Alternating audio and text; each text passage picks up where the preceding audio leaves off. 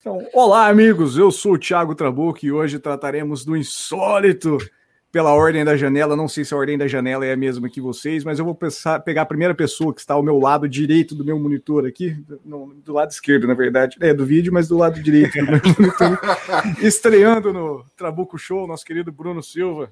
Se apresente, diga oi para a galera. Boa noite, boa noite, pensador. Boa noite, Thiago. Boa noite, Yuri. Boa noite aí todo mundo que está vendo a gente. É, meu nome é Bruno Silva, eu sou fotógrafo e podcaster lá do Paquitos de Meia Idade. E é um prazer aí, Trabuco. Obrigado aí por, pelo convite. Que isso, depois Espero a gente manda contribuir com nada aí. e por falar em contribuições, meu querido, como sempre, muito astuto, pensador louco. Olha aí, sempre um prazer estar aqui. Aqui é o Pensador Louco.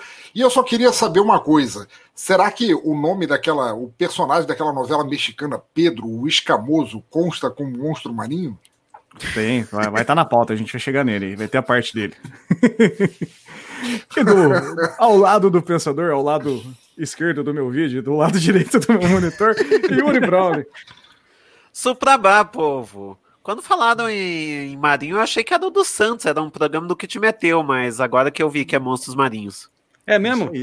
Sabia não. É mesmo? Que merda, hein? que merda, hein? Que Pô, merda. Pode, falar, pode falar isso na, seu, na sua live aí, garoto? Pô, que merda, mano. Falando merda. Ah, é. Não fala palavrão, caralho! Isso Porra, aí. que não pode!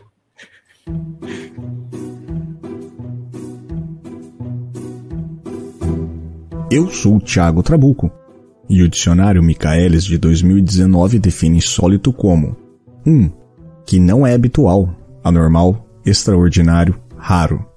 Ele cita como exemplo: ele tinha o gosto insólito de colocar geleia em pizzas. 2. O que é contrário ao uso, às regras, aos hábitos. O que é insólito então desperta nossa curiosidade. E este é um palco online para os fatos insólitos do mundo. Bem-vindos ao Trabuco Show.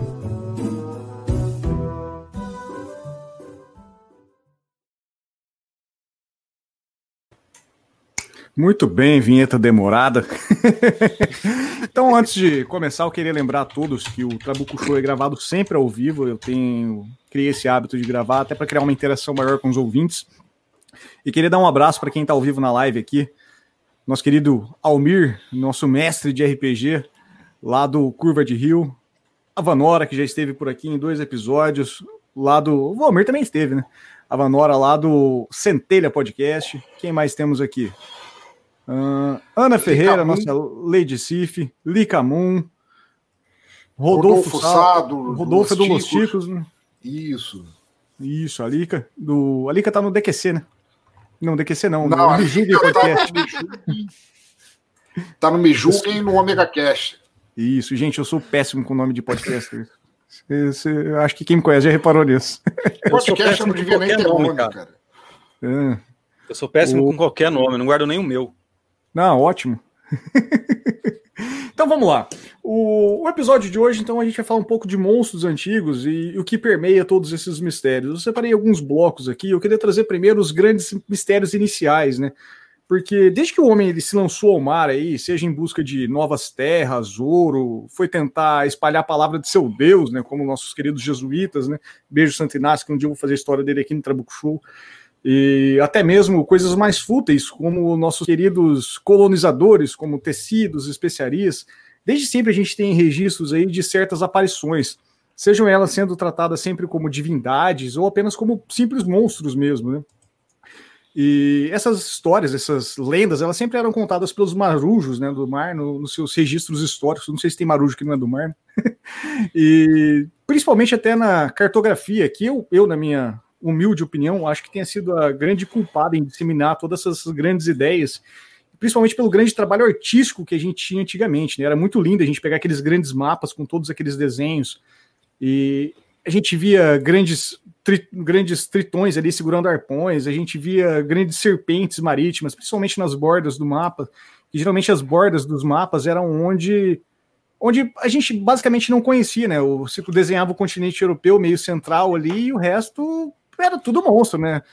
Pois é, o que não era, o que não era desenhado no mapa, por ser território justamente como você falou, desconhecido, uhum. o pessoal colocava, não, eu tenho, que, eu tenho que cobrir esse espaço vazio com alguma coisa. Então você dizer que há perigos ali, Sim. e o cara desenhava alguma criatura megalítica ali que, que, que fosse para representar justamente o inusitado, né? Que você não, não sabia o que tinha dali em diante. Sim, com certeza. E esses grandes monstros, na sua maioria, como você estava falando, representavam ou simplesmente o desconhecido, ou até mesmo locais de difícil navegação ali, onde a gente tinha conhecimento ali. Imagina, imagina você ali, você pega um grande capitão de nau, um grande capitão marítimo mesmo, um Cristóvão Colombo da vida, quem sabe, que era um dos grandes navegadores da época, que pegou, saiu por uma viagem e simplesmente nunca mais voltou. Você imagina o nobre que financiou essa expedição, que ele falou assim, cara, eu preciso de, sei lá, eu preciso de noz moscada, vai buscar lá nas Índias um navio cheio de noz moscada e o navio afunda, manda outro para buscar noz moscada, afunda. Você assim, é, cara, eu acho que aquela rota ali tá meio zoada, sabe? E aí, acho melhor a gente tentar outro lugar. É. Então era mais fácil ele justificar que ele tinha um monstro marinho do que justificar que a, a embarcação dele era ruim, que a tripulação que ele conseguiu era ruim, que os próprios navegadores eram ruins, porque essas expedições eram em volta e muito eram, eram coisas muito importantes para todo o governo que financiava elas. Né? E os nobres, obviamente, não faziam só para lucro próprio. O, eles eram empenhados junto com o governo, com, com os seus seis na época, para poder financiar tudo. Né? O... Existem grandes casos também que a gente pode falar de imagens de monstros que eram literalmente construídas ali para afastar as pessoas do lugar. É, a gente tem alguns mapas islandeses que eu, para quem está na live, eu vou até pedir desculpa que eu não consegui preparar as imagens para estar tá aparecendo na live hoje. É, mas vai, vão estar no link do post, eu vou publicar posteriormente também nas nossas redes sociais. Por exemplo, mapas islandeses datados de 1300 a 1400, onde a Islândia era feita de um local que só tinha monstro lá naquela porra. Você pegava, pegava um mapa, olhava, era monstro em cima, monstro embaixo, monstro ali, monstro aqui. E provavelmente os caras que tentavam navegar, imagino que pegavam um cara e falavam assim: Ah, eu sou o machão do mar, eu vou chegar lá, já singrei pelos sete mares, vou chegar nessa porra. E a hora que ele começava a chegar perto da Islândia, chegava naquele bloco massivo de gelo, cheio de atividade vulcânica, ele falou assim: Cara, talvez esse mapa tá certo aí, sabe? E acabava voltando para trás. Mas a grande verdade é que o, os islandeses eles contratavam cartógrafos e passavam essas ideias e disseminavam esses mapas por toda a Europa, simplesmente para os grandes europeus não chegarem lá e contaminar a sua região culturalmente. O que esse é o fato mais conhecido que a gente tem de região que, de certa, certa forma, fez isso literalmente, mas eu tenho certeza que muitas outras ao redor da Europa, ou quem sabe já em continentes africanos, nessas regiões já começaram a disseminar também, né? E. Perdão, gente. Você estava falando da Islândia, assim como um exemplo. A Islândia era um território muito inóspito e, acima de tudo, cara, tem a Bjork, né? Que é um monstro basicamente imagina... em si, né, cara? Imagina a Bjork cantando assim em 1300 no, na, na beira do. Sabe que ele ficava na proa dos barcos assim, né? Surgiram as sereias daí, foi a Bjork cantando. Imagina que é provável tenha sido.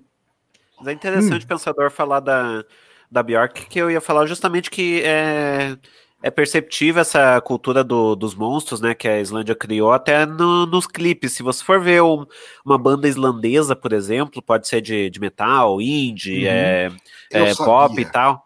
Até o, claro até o indie é metal lá da Islândia, cara. Não Nossa. duvido.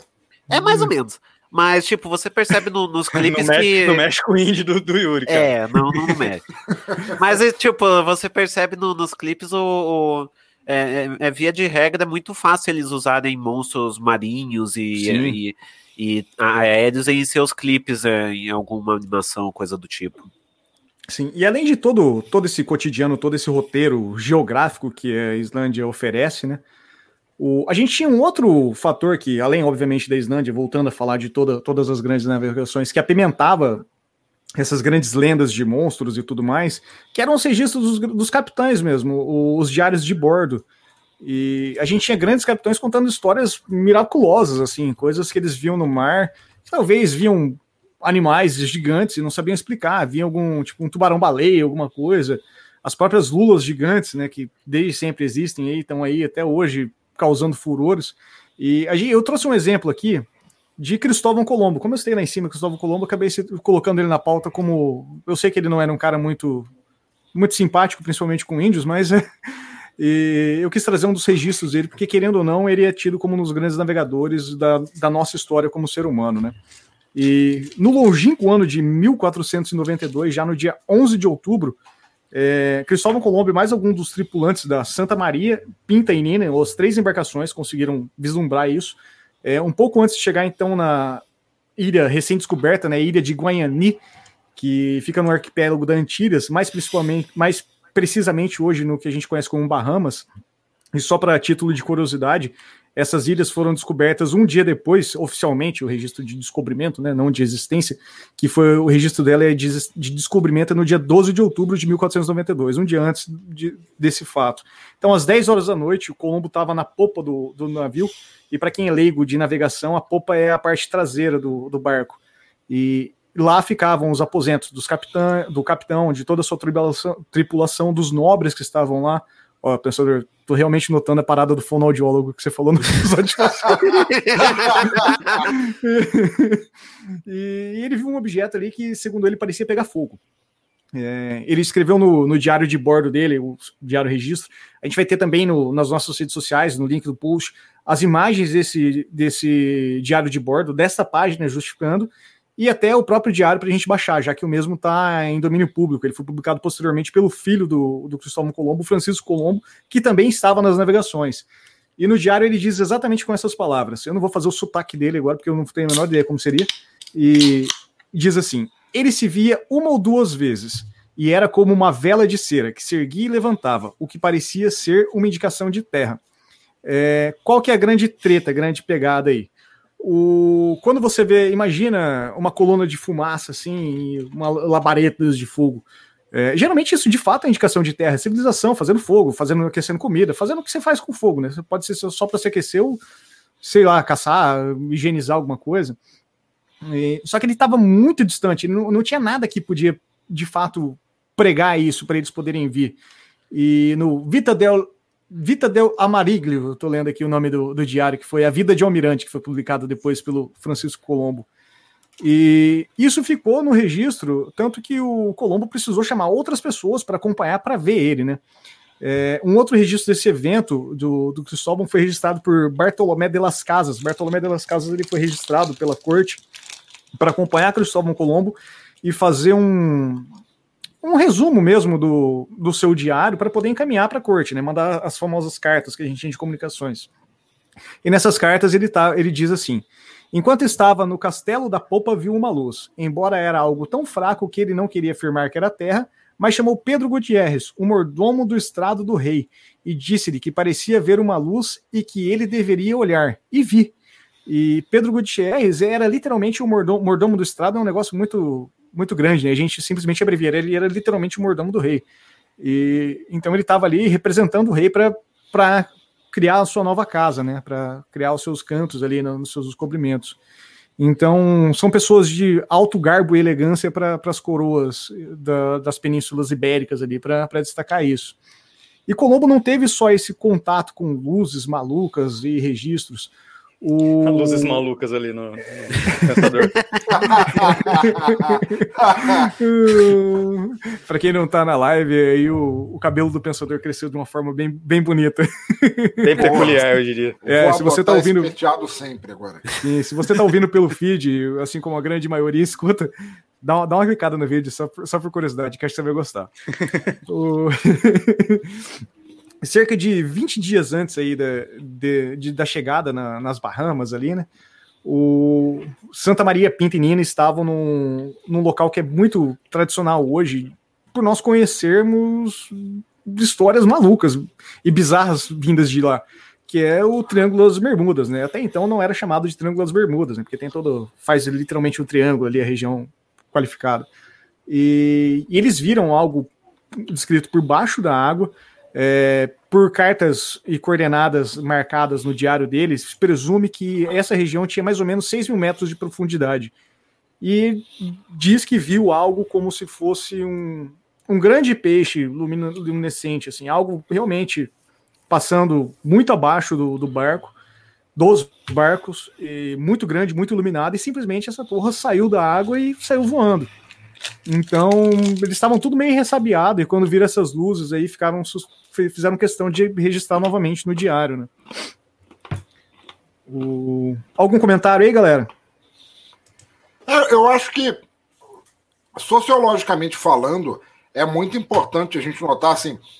Vamos partir de um pressuposto. Assim, hoje em dia, não naquela época, hoje em dia, que a gente já tem.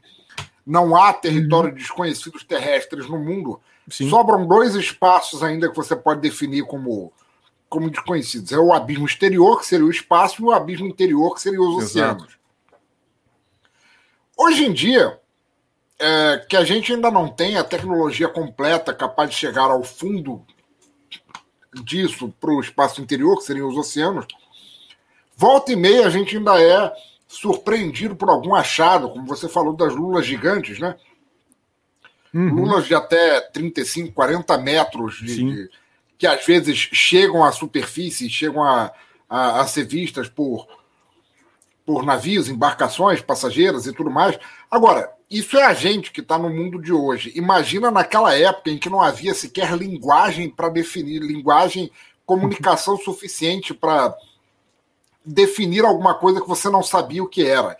Naquela época, monstro era uma palavra tão boa quanto qualquer outra. Então, assim, assim como o pessoal das sereias que viu, acho que foram é, elefantes marinhos ou leões marinhos, Sim. e começar a falar, não, são sereias, etc. e tal, você via qualquer coisa existem espécies de algas bioluminescentes na, na, na que, que, que, trafegam, elas quase migram pelos oceanos e que acendem e propagam luz, que poderiam ser consideradas um organismo só muito grande é, de luz uhum. e etc. e tal. Então era muito fácil. Você não tendo é, alfarrábio, você não tendo é, um dialeto bom o suficiente para descrever o que você via, você sempre não, era um monstro de luz e pronto.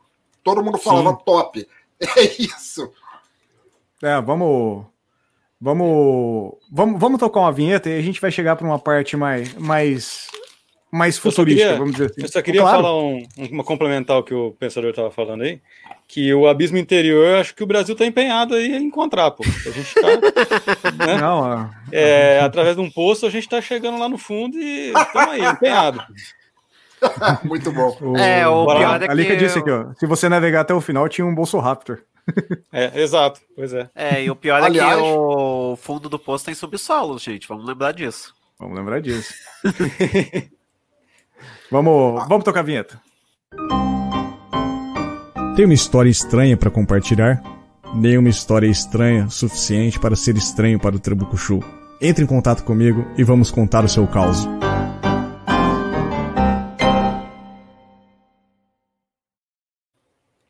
Cara, eu tô. A, a Cif destacou nos comentários aqui, né? A, a Ana Ferreira, do, da queda do véu, né? Olha a legenda do pensador. Agora que eu vi, cara. pensador do, do Lago Ness. Pensador e... Então acho que a gente conseguiu dar um, uma ideia mais ou menos do que, do que era o, os mistérios antigos, assim, né? As grandes, pelo menos a forma como eles eram tratados, né? Não, não entramos em méritos específicos dele. E eu queria trazer um pouco para essa realidade. Como o pensador começou a falar dos tempos modernos, dos tempos atuais, vamos trazer um pouco dessa, dessa parte não não tão ficcional, né? O, pra gente não ficar nesses tempos românticos de grandes navegações aí.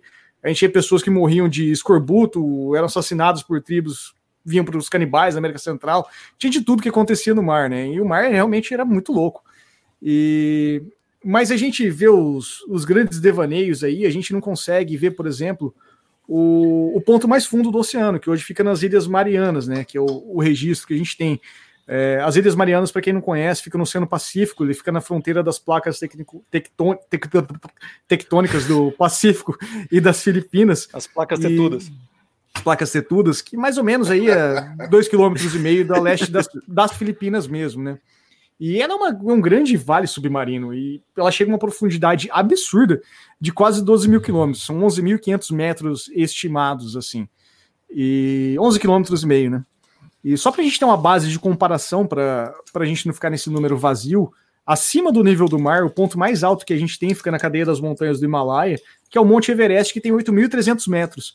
Ou seja, para a gente chegar na profundidade, a gente tem quase ainda 3 quilômetros acima, cara. Então é um bagulho muito, muito, muito fundo. E como quase ninguém já vai no, no pico do, do, Everest, até porque nem precisa, né? Vai tomar no cu, o que você vai fazer lá naquela porra, né? eu lembro, eu lembro, cara, eu lembro do, do Jô Soares entrevistando, como que era, não o Mirklink, o Mirklink é o navegador, o, o Vladimir, que era o, o escalador, e ele chega falando pro Jô, não, eu subi o Everest, não sei o que, não sei o que lá, e o Jô falou assim, você chegou lá em cima, você fez o quê? Aí ele deu 10 segundos de gatinho e falou: desceu, né? Porque não tem nada pra fazer lá. e, então, esses 3 quilômetros, esses 11 quilômetros e meio de profundidade aí, não é um local de exploração tão fácil, né? Pra gente ter ideia, apenas duas vezes o ser humano conseguiu chegar próximo ao fundo. Uma vez chegou de fato ao fundo e a outra foi bem próxima ali. A primeira vez foi por. Podia ter sido Jean-Luc Picard, né? Mas é Jacques Picard, que é um oceanógrafo, oceanógrafo suíço, e ele foi acompanhado do Donald Walsh, que era tenente da Marinha Americana. E eles comandaram o submer submersível Trist One, e ele desceu a 35.800 pés, né, que dá cerca de 11 mil metros. E era a maior profundidade oceânica registrada até então que foi no dia 23 de, de janeiro de 1960, e isso perdurou por muito, muito, muito tempo mesmo. A terceira vez, né, que o terceiro ser humano a chegar, né, no caso na segunda vez, foi nosso queridíssimo James Cameron, sim, o cara do Avatar, do, do Exterminador do Futuro 2. Obrigado, James sim, Cameron. Sim. E ele foi no submersível Deep Sea Challenger. Oh. Não pode um falar. Cameron, um Cameron no fundo do mar, beleza. Um Cameron, um Cameron. O João Camarão. Desculpa, cara, eu tô aqui só para tumultuar, né? Desculpa. Não, mas eu chamo vocês para isso. É a ideia. E, é a ideia, a ideia é exatamente isso. E ele chegou também lá na parte mais profunda da, da Fossa das Marianas, e tudo isso foi registrado por, por equipes do National Geographic. Na época fizeram um grande estardalhaço assim, de mídia para fazer todo, todo esse acompanhamento. Vou colocar links também de, de do programa para quem quiser acompanhar, tiver interesse. Eu, particularmente, acho interessante ver. Mas é literalmente aquilo: chegou lá e agora? Você faz o que não? Agora sobe, né? Não, o James Cameron, que você falou dele aí, é, uhum. não, não pegando o alvo fácil que seria Titanic, ele fez um filme nos anos 90 chamado Segredo do Abismo. Puta ele é fascinado bom, por isso, é um puta filme bom, cara, um filme esquecido aí pela, pelas Sim. novas audiências com o Ed Harris e é muito legal, justamente uhum. deles usarem até outros métodos de, de respiração para chegarem mais fundo no oceano e ver o que, que tem ali, né? Para quem é, não sabe, vale quem é o Ed lembrar... Harris é o William do Westworld. É. E vai lembrar que o James Cameron, quando ele desceu lá, ele, ele filmou tudo, ele tava com uma Cameron na mão. Nossa é. senhora! Socorro! Socorro, cara! Tá piorando muito, Yuri! O... Até perdi. Não, mas assim, o... é interessante que é, ao longo desses anos a gente não tinha ideia de que existiria vida, por exemplo, nesse, nessa região. Porque é algo realmente muito profundo, muito vasto ali. Não, não tem. A gente chega numa imensidão que tem um abismo de vida, literalmente, assim. Ou pelo menos vida que a gente, nós seres humanos, com a tecnologia que a gente tem hoje, a gente não consegue identificar. Ou até é, é mesmo é muito, entender é, muito. Né? Desculpa, né? eu vou te interromper de novo, mas o que eu acho tão fascinante nisso, da exploração realmente abissal uhum. dos oceanos, Sim. é porque nós que vivemos na superfície, nós temos a, a nossa vida baseada, acimentada em cima dos nossos sentidos, né? Nós Sim. temos visão, audição, principalmente fala, visão, audição são, é o que norteia a nossa vida. Mas a partir de certa profundidade, você já não tem a visão, porque a luz do sol não chega lá. Você não tem a audição, porque a pressão é tamanha que não deixa o som se propagar facilmente. Imagina formas de vida e o quão aberrantes podem soar para nós, baseadas em tato, pela flutuação da pressão na água, simplesmente. E existe todo, todo um, um, um, macrocosmo de vida ali que se sustenta independente, cagando e andando pra gente que tá aqui em cima.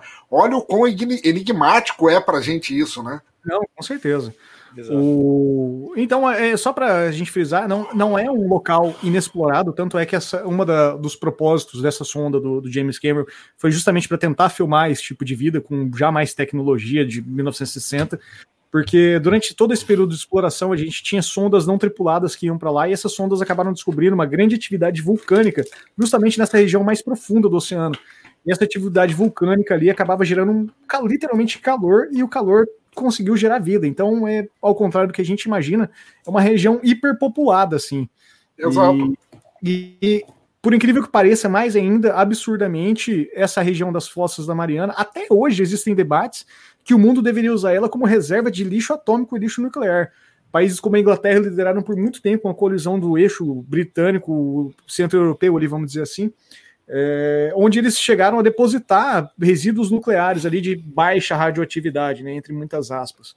E justamente porque ali a gente sabe que não, teoricamente não, não será populado por nós, né? Pelo menos não tão cedo. Né? E...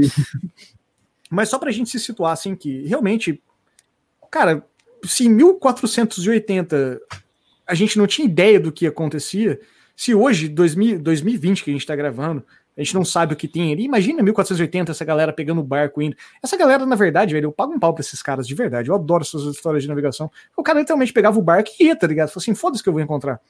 E... Não, com certeza. Se havia é. um verdadeiro, literal, investimento de risco, era assim: eu vou financiar o teu barco, vou botar um uhum. bando de suicidas ali dentro, que a gente não sabe se vai voltar, e vocês vão. Uhum. Se você voltar, o que você trouxer é meu.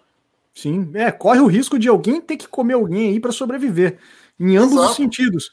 E... e, uma, e, uma, tonelada de laranja ali pra galera não morrer. E uma tonelada de laranja, é, não tinha Vitacê pra pôr no bolso. Não. E...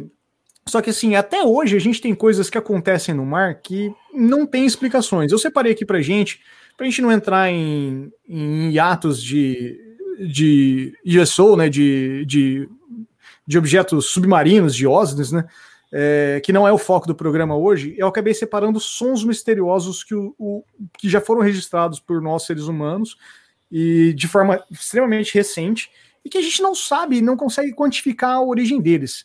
Então, o primeiro som que eu vou trazer aqui, inclusive eu vou tocar para quem estiver ouvindo a gente agora e para quem está na live quiser comentar também, pode ficar à vontade. É, já quero dizer para os ouvintes que se preparem que não, não vai ter nenhum ruído estrondoso, mas você provavelmente vai achar que seu fone está mal encaixado. Não, é só o som mesmo que, que é zoado mesmo, porque é um som esquisito do fundo do mar. É, o primeiro som ele é conhecido como sinal bloop, e ele é batizado de bloop, então ele tinha origem mecânica, teoricamente, e ele foi registrado por microfones de alta profundidade do lado da nossa grande costa aqui da América do Sul.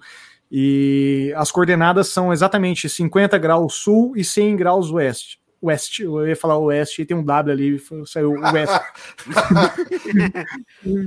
o, e de acordo com os pesquisadores do NOAA, né, que é a Administração Nacional Oceânica Atmosférica dos Estados Unidos, que eu não vou falar o nome em inglês, é, o ruído ele foi emitido diversas vezes durante o verão de 97 e ele foi forte o suficiente a ser captado por múltiplos sensores num raio de 5 mil quilômetros, ou seja, um barulho gigantesco embaixo do mar, né?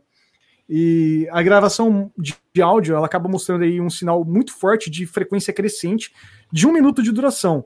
O, embora o som aí a gente pode ter semelhanças de com voca, vocábulos de, de grandes animais, grandes seres vivos, como a, as baleias produzem, é, nenhum animal seria tão grande e literalmente tamanho mesmo. De, porra, esse animal tem de 100 metros de comprimento, para poder emitir um som, porque você querendo ou não, você precisa de uma caixa torácica para fazer um som gigante, né, para retumbar, essa, pô, reverberar por 5 quilômetros.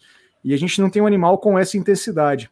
É, todos os sons aqui, como eu tá falando, ele reverberava por um minuto, eles são acelerados, tá? Se eu não me engano, é uma velocidade de 14, 14x aí para a gente poder compreender e, e, ser mais identificável. Então, vou tocar o som do Bloom aí e depois eu queria um, um breve comentário. É bem rapidinho, vamos lá.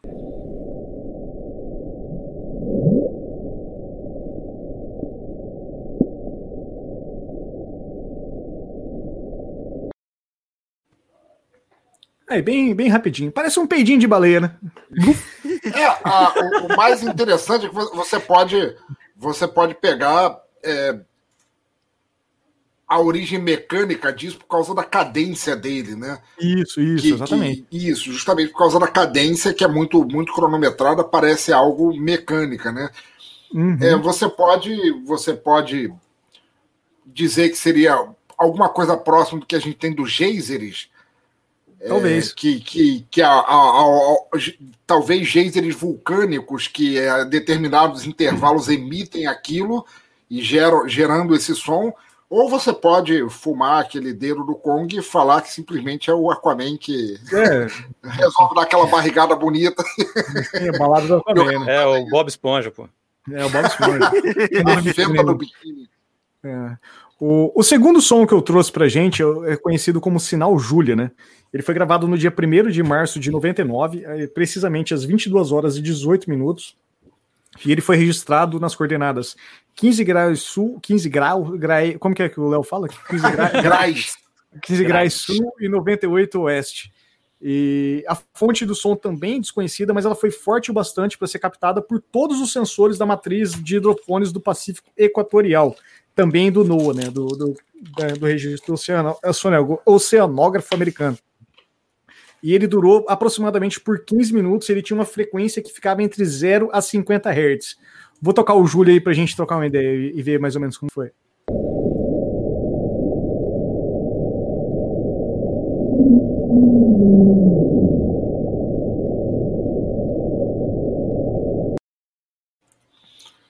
É, isso já, já parece um arroto da baleia. É. Eu só ia dizer que ainda bem, eu não tenho ideia por que, que batizaram de Júlia, talvez por causa do nome da pessoa que descobriu. Mas é. imagina o horror que não seria no mundo se fosse Ana Júlia do Los Hermanos tocando. É que Camelo não mergulha, né? Senão. só tá melhorando isso aqui, só, meu Deus. o terceiro sinal, ele ficou conhecido como train. Talvez uh, a gente consiga identificar o, o, porquê mais, ao contrário da Júlia, que tivesse uma, sei lá, uma cientista que roncava, alguma coisa assim. Né? Ou e... talvez ela fosse mineira. Talvez ela fosse. Olha não, aí. ele é do train. Né? e, ele é conhecido como espectrograma, né? Para quem está na live consegue identificar exatamente o porquê um espectrograma, né? E ele foi registrado em 5 de março de 97 ele mostra um som também com uma frequência extremamente crescente, mas com variação um pouco menos acentuada que esses outros dois registros. Ele tem uma frequência também de 0 a 50 Hz, e nesse caso o áudio foi acelerado 16 vezes, então de fato os outros são 14, lembrei aqui. É, vamos lá, sinal train.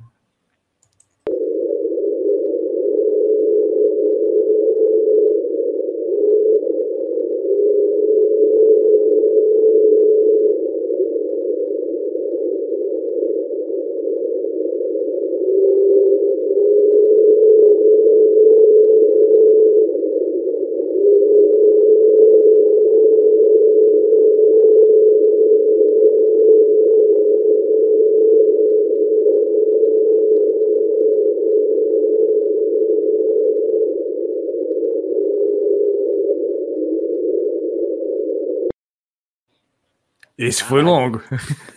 Mas deu, deu para identificar que um barulho no trem. Vocês conseguiram escutar um tchu-tchu?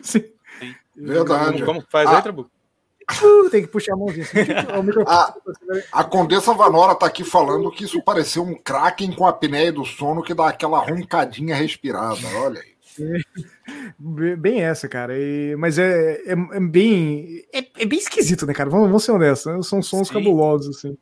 O, o quarto cara, e o. não, é esse, não, esse não último aqui O quarto e último som, né, que é o Upsweep, é, ele foi detectado pelo Pacific Marine Environmental Laboratory, que é o PIMEL.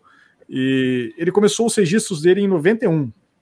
Existem vários registros aqui, mas dentre os áudios que eu escolhi, eu, que eu escutei, acabei escolhendo esse, por motivos que foi o mais fácil para mim baixar. Ele tem um, ele consiste aí num trem de pulsos de banda estreita. E ele tem uma varredura crescente, ou seja, ele vai picando. Para quem não está escutando o podcast não vai ver, mas se você entender o que eu estou fazendo com as mãos, ele vai picando, picando e sobe. E da mesma maneira que esses sons anteriores, também a fonte foi extremamente intensa e no Oceano Pacífico e é um som sazonal, com, que existem com picos durante todo o outono e toda a primavera. A localização dele fica próximo a uma, uma região de muita atividade sísmica vulcânica, o que a galera justifica sendo sempre de vulcões submarinos. E a gente sabe que os grandes vulcões, para quem não, não me acompanha na Podosfera, tem um podcast de vulcões, o NPcast, ainda vou linkar no post, sobre vulcões, que eu adorei fazer, acho que foi um dos melhores podcasts que eu adorei fazer mesmo. E a gente fala lá que o maior vulcão da Terra está submarino, sub, sub, submerso. Né? E as latitudes, as coordenadas são 50 gra 54 graus sul e 140 graus oeste. E, e, a origem também é desconhecida, né? E o nível de emissões ele vem decaindo desde 91. Então, eles ainda estão sendo captados, todos esses sons, o, pelos, pelos microfones do NOAA e seus hidrofones né, no, no, Pacífico Equatorial, porém ele tem diminuído, né? Conforme ele, ele vem, não que ele vem diminuído em volume, mas em sazonalidade. Então, ele, antes ele tocava 30 vezes, agora ele toca 28, 27, 26, 20. Não tem um, um histórico. Então vamos, vamos ouvir o último som.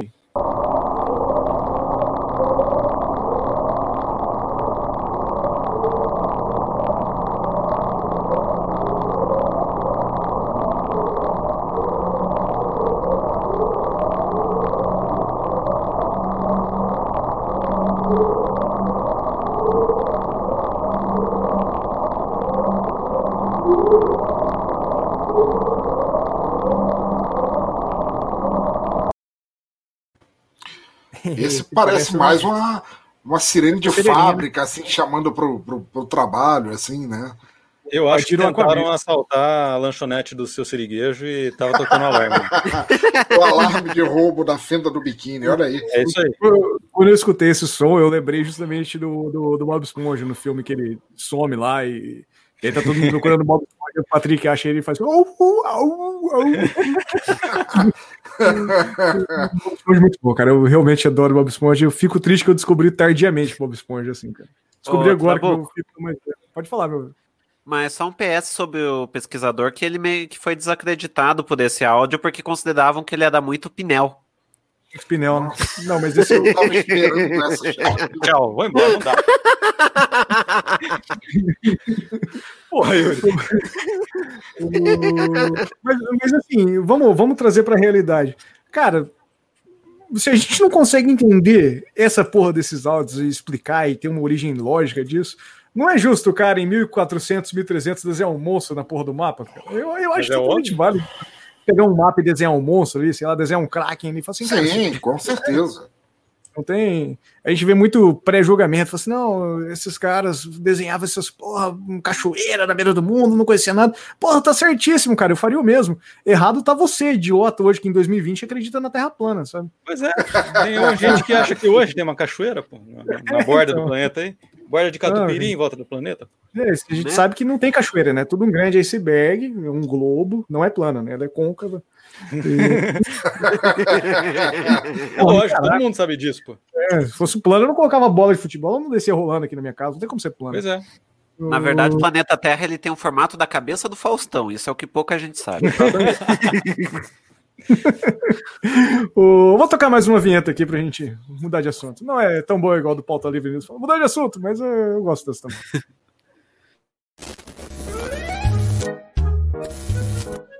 Fique ligado em tudo o que acontece no Trabuco Show. Siga nossas redes sociais, Twitter e Instagram em arroba Trabuco Show, Facebook Trabuco Show Podcast.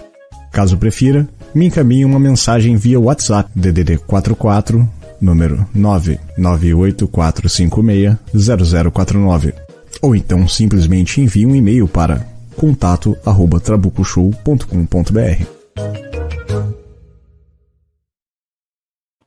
Nossa, Trabuco, que voz sexy que você tá nessa. Nossa, uma voz sensual, bonita. Vontade de me tocar quando eu ouço isso. O... Meu Deus.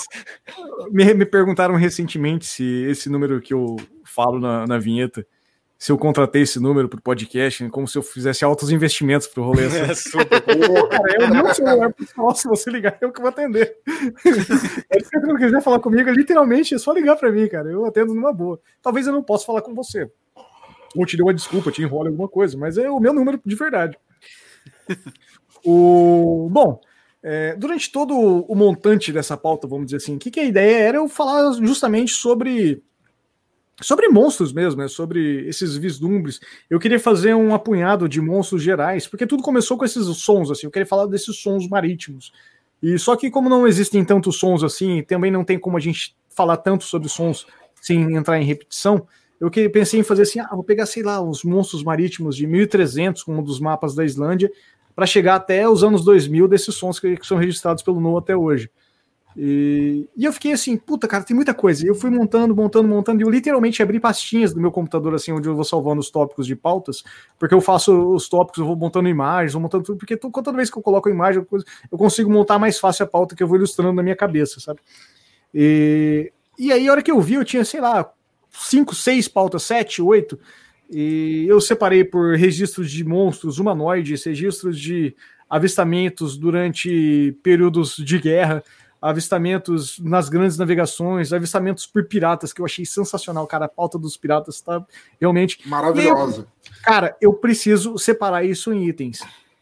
Então, hoje, eu tô pegando essa mania idiota de fazer isso. É, hoje vai ser o primeiro, o primeiro programa da série de monstros marinhos que eu vou fazer. Assim como vai ter a série do Jack Stripador, a série do Monstros Marinhos, talvez eu não consiga entregar todos, mas eu vou fazer o máximo possível para entregar tudo de todo mundo, assim. E... Nos próximos, assim, você vai chamar outros monstros, não só a gente. É, também, também. tá, beleza.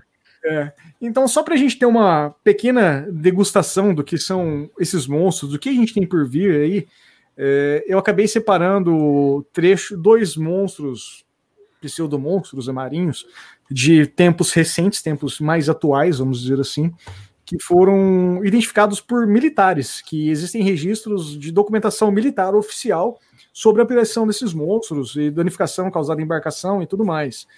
É, o primeiro deles, é, ele é conhecido como criatura U-28. É, o nome criatura U-28 vem do batismo justamente do submarino, o Bolt 28, 28 né, o Bolt 28. É difícil falar, falar o nome em inglês, o número português. Barco U-28. É, e durante a Primeira Guerra Mundial, né, ele, ele era comandado pelo Flyer George J. von Foster, né? E não tem como isso na Segunda Guerra Mundial tá, tá do lado dos aliados, sabe, pelo esse nome. Ah, e... com certeza. e ele ficou imortalizado aí no, nos arautos né, da, da criptozoologia por, por ter no seu diário a seguinte descrição, né, no seu diário de bordo. Em 30 de julho de 1915, nosso U-28 torpedeava o navio britânico Iberian, que carregava uma carga rica através do Atlântico Norte. O navio afundou tão rapidamente que seu arco grudou quase verticalmente no ar. Momentos depois, o casco do Ibérico desapareceu.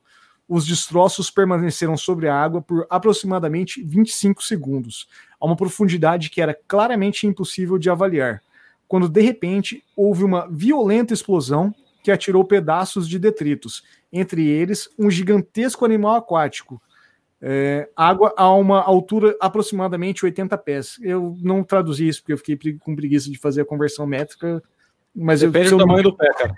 É, três vezes, né? Vai dar tipo dos 300 metros, 400 metros. Ou seja, grande. Grande, grande pra caralho. É, e seguindo um outro parágrafo do diário de bordo ali, naquele momento estava comigo na torre de comando seis de meus oficiais de guarda, incluindo o engenheiro-chefe, o navegador e o timoneiro.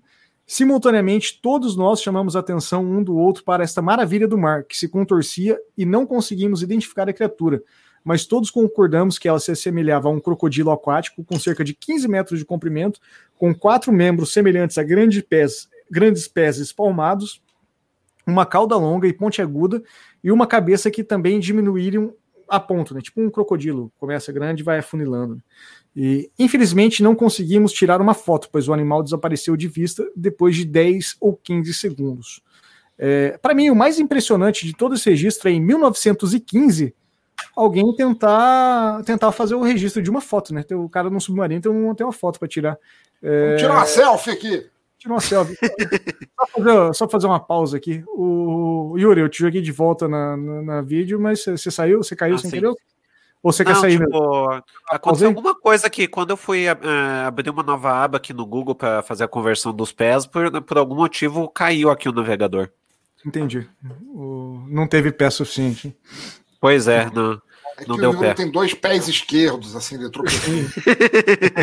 o, não posso colocar os pés na frente da mão, né? É, não coloca. Mas vamos lá, curiosidade, você conseguiu encontrar o... a conversão? Deixa eu ver, porque fechou tudo, né? Deixa eu eh, converter aqui. Pés, metros. Pés para metros, eu achei aqui. Então era 80. Eu falei que era 3 vezes, né? Não, é, é 0,3. Então 80 pés dá 24 metros. É, é 24,3 metros. É, então, assim, o, o, que, o que é consenso dessa época que aconteceu, o que os pesquisadores, os cientistas da época diziam que quando pegaram esses registros, porque foi algo que foi realmente noticiado né, nessa época, 100 anos atrás, muito tempo para gente, e que poderia ter sido um encontro com um tipo de sobrevivente relacionado a plesiossauros ou mosassauros, né? E, e, eles se assemelhavam literalmente a crocodilos gigantes. Obviamente não eram crocodilos pela profundidade onde o submarino estava, porque o crocodilo não desce até onde o submarino está, e até porque ele precisa respirar. Né? E, o registro fóssil dessas criaturas, né, desses, principalmente dos mosassauros, né, nem tanto dos pliossauros, é, eles têm uma espinha dorsal muito flexível, né? Então, condizeria com, com o registro dos tripulantes, que diz que a criatura se contorcia, se enrolava conforme subindo, com, com uma serpente sendo atacada, assim, né? Então, eu, eu, eu realmente Como acho. o giro da morte também, que os crocodilos dão, que eles mordem Sim, e, é. e, giram para tentar arrancar é, pedaços. Ele, ele, gira, ele gira em torno de si, né? Isso, o, mas é, mas é, realmente nesse caso se enrolar mesmo, né? É, ele não consegue, o crocodilo não consegue se enrolar igual uma cobra faz para dormir, assim. Imagina uma cobra dormindo toda enroladinha, que não é isso que ela faz para dormir. É, mas é o consenso geral que você aprende a desenhar na escola. O, mas é, ele, esse animal fazia isso. O segundo registro que eu trouxe foi do USS Steinmonster. E o, no, no caso, a gente está falando do, do USS Einstein só, que era um, um destroyer americano de classe Knox. Ele esse destroyer, como curiosidade, recebeu esse nome pelo soldado americano Tony Stein, que foi a primeira pessoa a receber medalha de honra póstumamente depois da Batalha de Iwo Jima, que foi algo muito importante para os americanos, mais para os americanos do que qualquer outra parte do mundo. E, em 1976, já bem recente isso, esse navio ele foi atacado por uma espécie de lula gigante. É, e essa criatura ela acabou danificando o revestimento de borracha. Aí eu achei um detalhe aqui no, nos textos que eu encontrei, todos falavam desse tipo de borracha, borracha no full. E eu confesso que eu fiquei perdido nesse termo. Se alguém puder me explicar, se alguém que estiver na live souber, de, souber disso, eu trago aqui ao vivo. Ou se alguém puder comentar no post depois, puder me, me elucidar mais, eu literalmente não consegui identificar o que significa essa borracha no full. E... É, é borracha no foul é a borracha que ela não, não resseca e degrada, ela não solta camadas, assim, ela não. Hum, entendi, ela não, não estraga com o tempo de uso, assim, ela é uma entendi. borracha mais, mais, mais autocontida. Assim, uma capa algo... de chuva. É, tipo isso. Tá, entendi. E, e esse, esse monstro, ele passou por esse revestimento de borracha, ele danificou a cápsula do AN/SQ626 sonar, e até coloquei na pauta, né? Ou seja, seja lá o que isso militarmente quer dizer. Né? Ele danificou o que estava dentro da porra do navio. E segundo o registro, depois que, o, que esse destroyer chegou na base, mais de 8% do revestimento da superfície total da embarcação foi danificado. E quase todos os cortes eles continham restos de garras curvas, como as encontradas nas bordas das ventosas e nos tentáculos de algumas lulas. Para quem não sabe, a lula tem tipo uma garra como se fosse um anzolzinho na, nas lulas. Né? A lula não é um bagulho sim, sim. só moluscoso, né? E por mais que seja um termo extremamente errado, né? Usar uma, tula, uma lula moluscoso, né? Mas acho que deu para entender. Então. é. Ué, mas não tem o lula molusco? Tem, tem. Nossa, velho. É, eu, achei, eu achei muito interessante esse relato pelo seguinte, assim. É, eu gosto dessa. Não, não é nem mitologia, isso é, uma, isso é uma realidade. Existem as lulas gigantes no mundo. E uma coisa que, que é, é fato, fato crasso assim, na, na biologia é que quanto maior elas são, mais fracas elas são também. Por quê? Porque elas não têm a, a quanto maior elas são, mais fracos são os músculos para mover a quantidade de massa que o corpo delas tem. Então, Sim. normalmente, assim, lulas muito grandes dificilmente seriam capazes de danificar uma, uma embarcação. Isso deve ter sido um, um tipo muito específico de animal que também fosse é, um molusco gigante ao nível de uma lula ou de um polvo gigante com a capacidade de fazer isso, né? Uhum, não, com certeza. E esse tipo de animal, gente, pelo que a gente conhece de polvo, molusco, esse tipo de lula, quando eles vão caçar, eles, eles se transformam em várias formas, né? E quanto maior ele é, mais gelatinoso e menos movimentação, como você disse, ele tem. Então, Exato. não tem como um negócio desse abraçar. Isso aí só o Kraken faria mesmo, cara. E abraçar um Destroyer, pra quem não conhece um Destroyer, cara, dá, dá uma gugada aí só rapidinho. O SS Destroyer, você vai ver que é uma classe de navio gigante, assim, quase 10% do casco dele ser destruído por um animal desse é um negócio meio que absurdo. E não é, a gente não tá falando de tempos remotos, a gente tá falando de 76, cara. É um negócio muito próximo aqui. Então, acho que de eu monstro. Já, eu já tava vivo nessa época. É, é muito tempo. É, eu faltava é, 10 anos. Favor, é verdade. 10 anos pra mim nascer. O pensador já tinha carteira de motorista, já tinha voltado duas vezes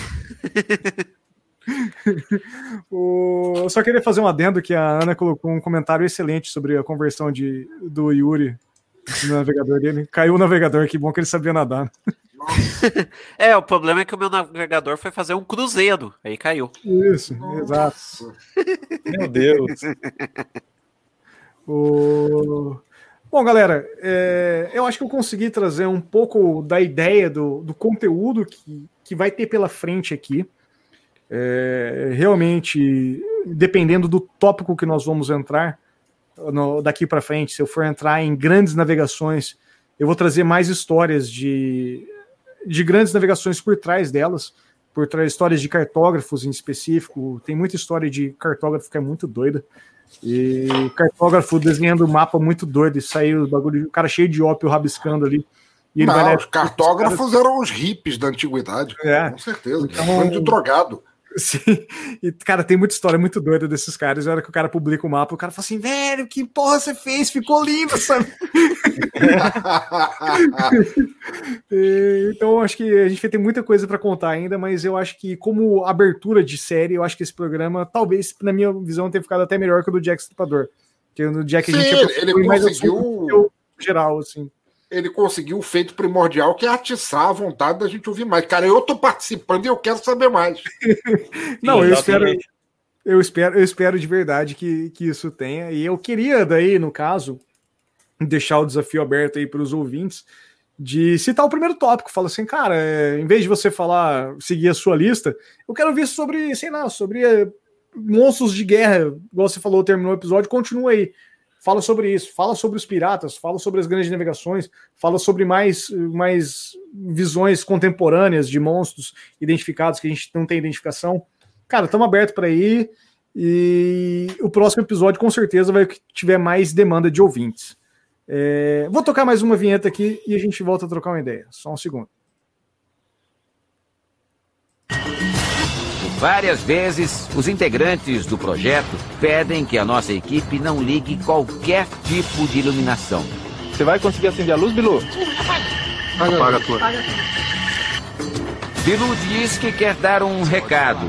Qual a sua mensagem para a Terra, Bilu? Apenas que escutem o Trabuco Show. Contato foi de pouco mais de 10 minutos.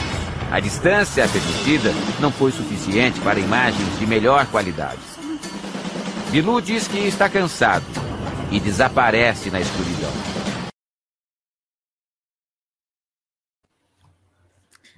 Isso aí, meu povo. Queria deixar o espaço aberto agora para os nossos participantes na ordem de apresentação, então. É, por mais que a ordem trocou aqui durante a live. Agora eu vou acertar em um deles. Queria deixar o espaço aberto para o nosso querido amigo Bruno Silva, fotógrafo lá do Paquito de Garagem, falar quem que. falar mais Porra, de garagem. Caramba.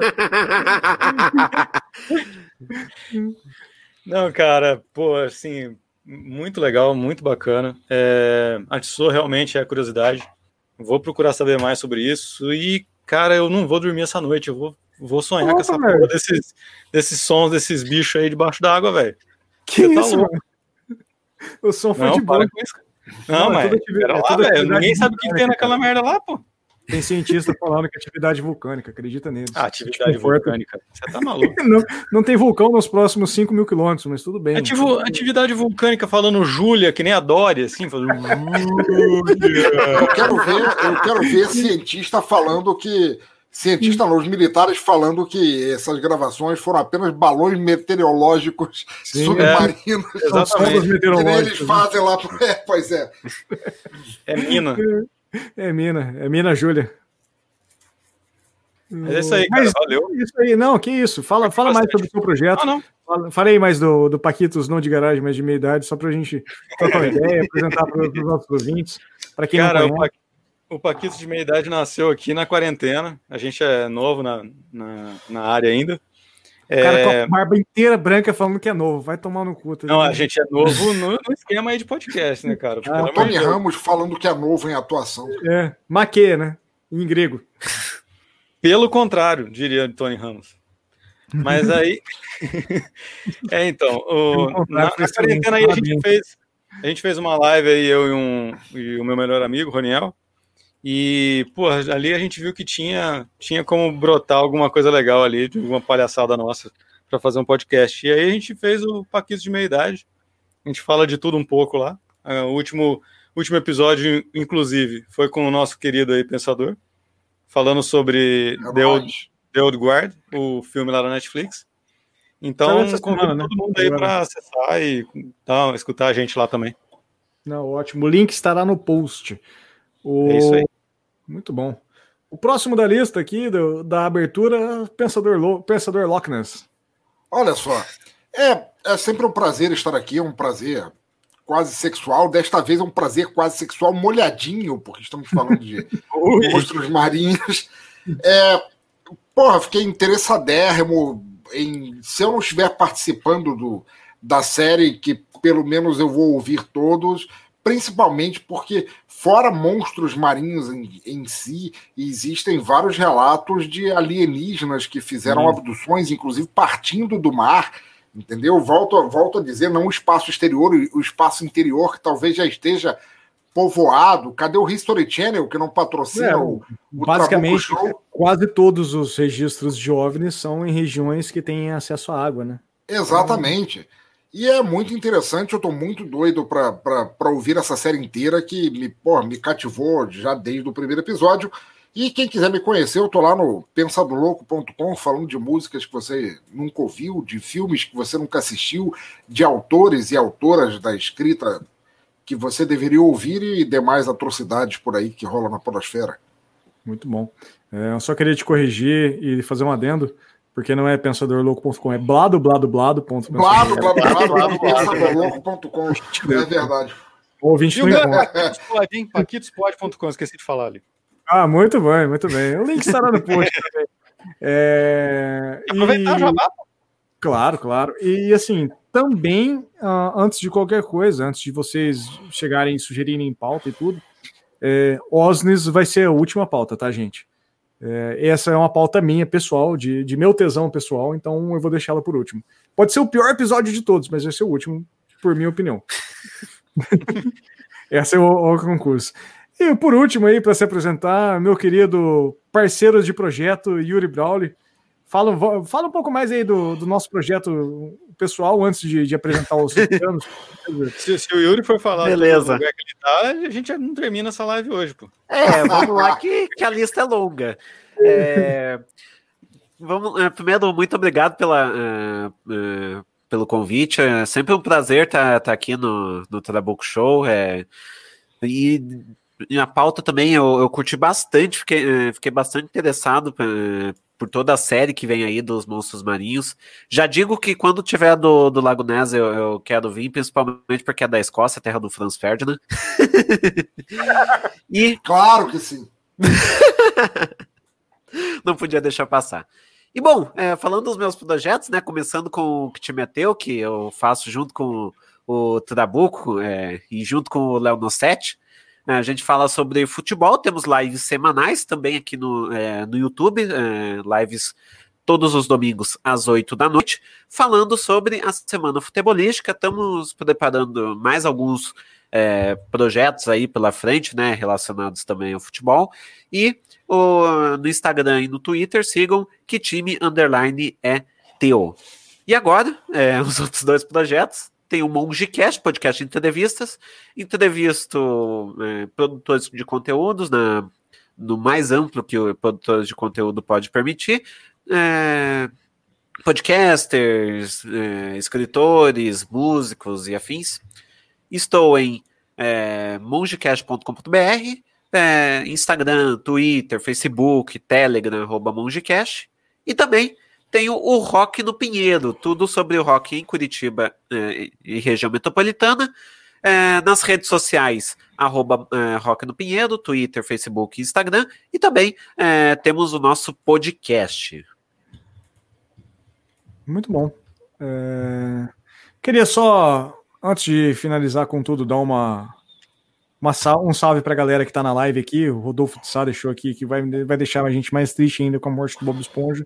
Não quero entender isso, esse comentário, porque o Bob Esponja é imortal no meu coração. O, um comentário atemporal de Almir, que é Nossa Yuri, esse é.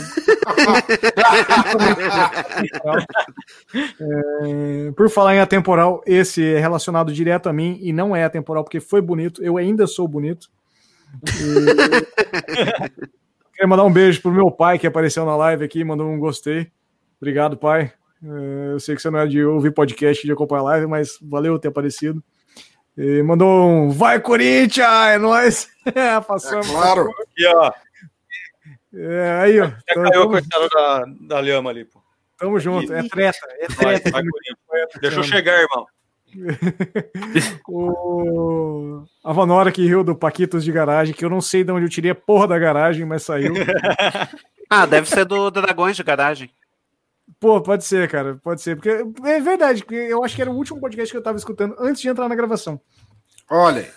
É, faz sentido. E galera, se você escuta o Trabuco Show e acompanha, apareça na live de verdade. É, eu acho muito legal essa interação com o ouvinte e eu quero dar oportunidade para todo mundo participar. Às vezes eu, quem está na live aqui está participando, eu não consegui destacar o, o, o comentário ou alguma coisa assim.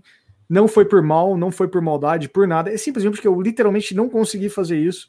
É, e eu já até falei em programas anteriores para a galera da bolha, mais assim, vamos dizer assim. É, nós temos um grupo de WhatsApp que é um grupo que foi herdado do meu antigo podcast, que ainda está ativo, e a galera sugeriu que seja aberto para o Trabuco Show. Então, nos próximos programas, a gente vai ter uma vinheta tocando isso com o QR Code para participar desse grupo. Quem tiver interesse, pode mandar mensagem naquele número que passa lá, no 44984560049, que é o meu número, eu te coloco lá dentro. E. E liga e aí, aí de madrugada pro Trabuco para acordar ele. Não, provavelmente eu vou estar de madrugada. A ansiedade é uma desgraça. E... E galera, obrigado de coração a todos vocês que estiveram na live, a todos vocês que toparam participar do projeto. A gente está junto, isso é uma loucura minha e é um remédio pessoal que eu tenho. E é um prazer ter vocês aqui, de verdade. Galera, o tchau de vocês, gritem um tchau aí. Valeu. Tchau, tchau. Beijo, pessoas. Auf Wiedersehen. Tchau. Cuidem, fiquem em casa. Tinha que ser Yuri, né?